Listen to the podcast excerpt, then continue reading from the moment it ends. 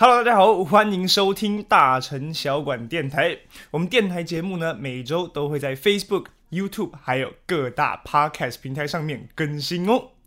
今天呢，我们要来聊聊的就是东北酸菜白肉火锅。没错，虽然我们大城小馆的年菜组呢已经完售了哈，谢谢大家的支持。那在大家收到吃到之前呢，我们就来聊一下东北酸菜白肉，它究竟是怎么样的酸菜，怎么样的白肉，又源自哪里呢？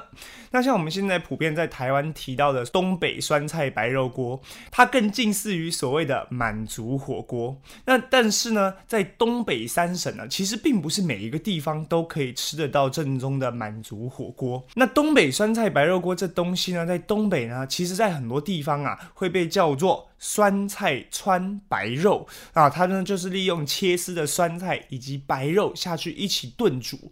那在这个炖煮的过程当中呢，你的这个酸菜呢就会释放乳酸啊，让你的白肉吃起来肥而不腻。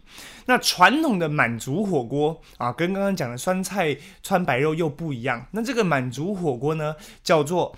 乌拉满族火锅，那为什么有乌拉？哈，大家以为说，哎，不是意大利人乌拉拉啊？不是，这个乌拉呢，其实原本是东北吉林这个地方的旧称啊。吉林原本叫做吉林乌拉，哦，可能就是要念成吉林乌拉。可能类似像这样，那吉林呢就是沿着的意思，那乌拉呢就是江的意思，所以吉林这个地方啊，它沿着江边，所以就叫做吉林乌拉。那到后来清朝的时候呢，康熙下令这个地方吉林乌拉念起来太拗口了，就叫做吉林就好，所以呢现在才叫做吉林啊。那当然，我们讲到这个乌拉满族火锅，它的起源呢已经不可考了。那我们猜测，有可能呢是以前呐这个女真在行军打仗的时候呢，他们呢为了寻求快速的补充能量，所以就会脱下他们的钢盔，在里面呢就装水，然后呢把可能打到的野猪啊或野兔啊的肉呢就切片，然后放在这个钢盔里面煮熟，就拿来吃。哦，这个呢有可能就是我们所谓的满族火锅的由来。但是呢，呃，已经非常不可考了，毕竟很久远以前的事情。那现在的满族火锅当然没有像我们刚刚听到的啊，相对的比较原始。现在的满族火锅啊，汤底是经过数小时的熬煮的，除了大骨、鸡骨之外呢，也加入了很多的中药材，甚至呢还会加入螃蟹啊、鲑鱼啊这样的海鲜材料，让这个汤啊变得非常的浓郁。那另外呢，乌拉火锅它本身的这个配菜也是非常丰富的啊，像我们刚刚刚讲到的这个野肉野菜啊，都已经是过去式了。现在的这个满族火锅讲究的是前飞后走，左鱼右虾，转圈撒葱花啊，什么意思呢？前飞后走就是我们的禽类跟我们的畜类嘛，就是譬如说啊，前面可能鸡肉啊、猪肉啊这样子的。那左鱼右虾哦，所以也有海鲜哦。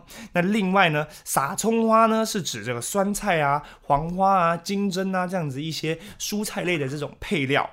所以呢，可以听得出来，他们这样的一个火锅准备起来，材料是非常的丰盛，而且也非常的昂贵的啊。在以前比较相对贫穷的年代，所以呢，在沈阳有句谚语，就说家里的火锅子，家外的车火子。意思呢，就是说家里面呐最贵的就是做这个火锅。那另外呢，还有一个很贵，就是这个家外的车火子啊，因为以前呢要用车运着粮食啊，就要防止被偷啊等等的，也是非常劳师动众的一件。事情，所以这两个都是非常的昂贵的。形容哦，这个满族的火锅其实是一个啊什么样山珍海味都丢进去这样的一个料理。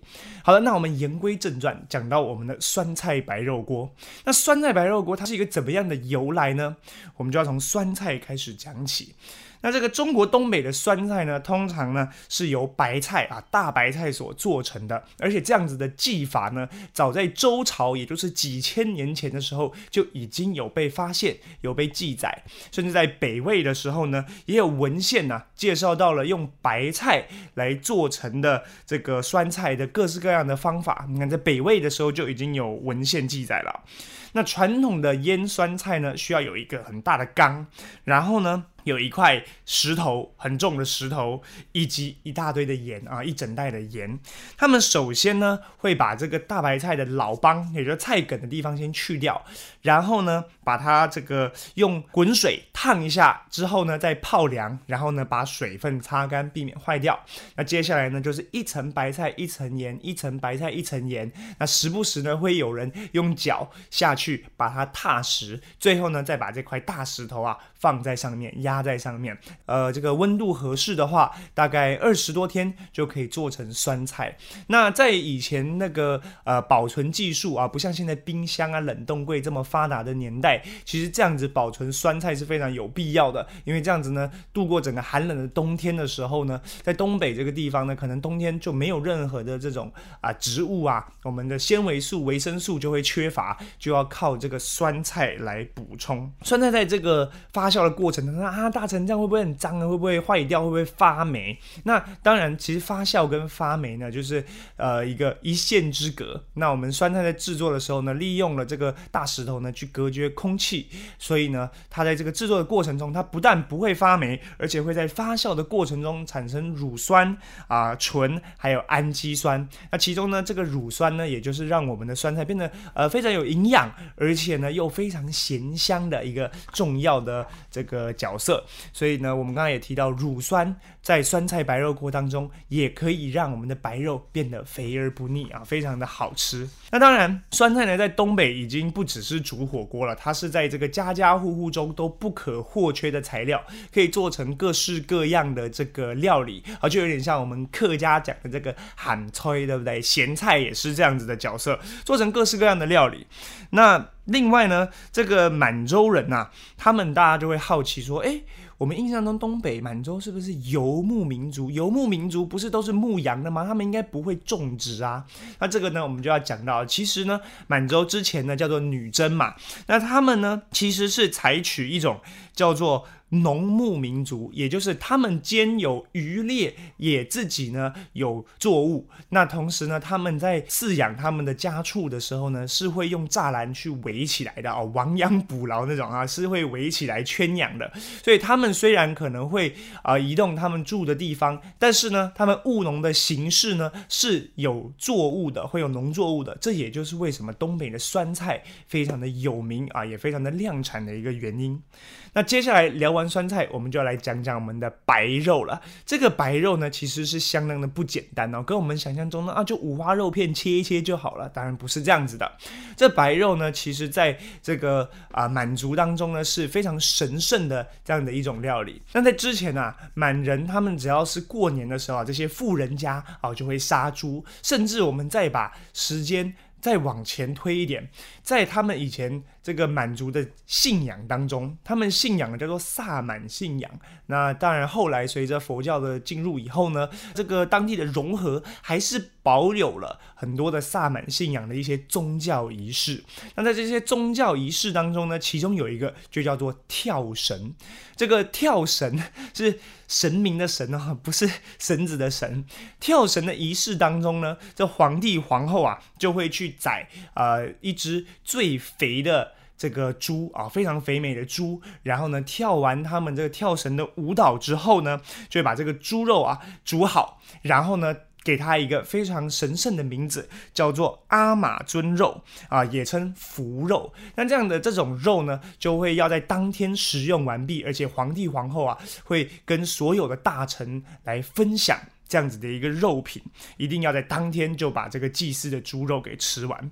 那虽然说呢，吃到这个皇帝所赏赐的白肉是非常高尚、非常这个有面子的一件事情，但是呢，其实这白肉啊，因为它只是用滚水煮过，而且没有加任何的调味料，甚至还会有点半生不熟的，所以呢，很多这个对汉人的大臣啊，就是说他本来是汉人，但他也参与这样的祭祀、参与这样的仪式的时候呢，他。还要去吃这样的这个 这个阿玛尊肉，吃起来是比较难受的，所以呢，他们会在他们的刀子上面啊，先涂一点酱油，先撒一点盐巴，这样子我去切那个猪肉的时候，切下来的那一块肉就是有调味的啊。这也是非常有趣的一些文化融合之间的小故事。那我们刚刚提到的这个阿玛尊肉啊，也就是我们所谓的跳绳肉，在这个清代的著名文学家袁枚，他就非常非常的赞赏。他说呢，此是北人擅长之菜哦，北方人擅长的菜，南人笑之，我们南方的人想要学它，终不能加啊。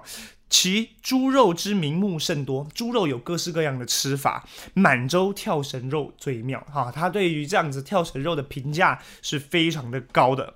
那这个白肉呢，必须是煮熟以后再切的猪肉才叫做白肉。如果呢，我是先切成片再去把它做穿烫的话，这样子呢，其实在传统的意义上角度来说是不能被叫做白肉的。那当然放在现在来说没有这么严格啦。我们现在吃酸菜白肉，大多都是切好的生的五。五花肉片嘛，那这个满人呢？他们在做完这样的仪式之后，不免会有一些吃不完的猪肉。那这些吃不完的白肉、吃不完的猪肉呢？他们就会跟猪的内脏，还有猪的血灌成的血肠一起去做成一个炖菜，呃，炖煮成一个火锅的感觉。那他在这个炖煮的火锅呢，他会利用高汤，然后呢去加入酸菜，去熬出酸甜、酸咸鲜的味道，然后呢再把我们刚刚提到的白肉啊、呃血肠啊、猪内脏啊等等的全部都丢进去，然后呢再把它全部通通煮熟。那最后呢是以一个炖菜的形式上锅。那上来这个餐桌的时候呢，它就是用一个类似像火锅的容器去装载的。那你看，听到里面的这些成员配料啊，包括酸菜又有。白肉，那又是装在火锅的容器当中，这样子的这个呃祭祀所流传下来的传统，很有可能就是我们现在东北酸菜白肉锅的起源。但是呢，这个也是不可考了。不过就根据我们提到的火锅，还有刚刚几个线索来说呢，啊，绝对是非常相似的。好的，以上就是我们东北酸菜白肉锅的内容。希望大家呢，在收到我们大成小馆的年菜组之后呢，也都可以吃一个很美味的围炉晚餐，围炉的年菜，让大家可以一起过个好年。好了，我是大成，我们下次再见，拜拜。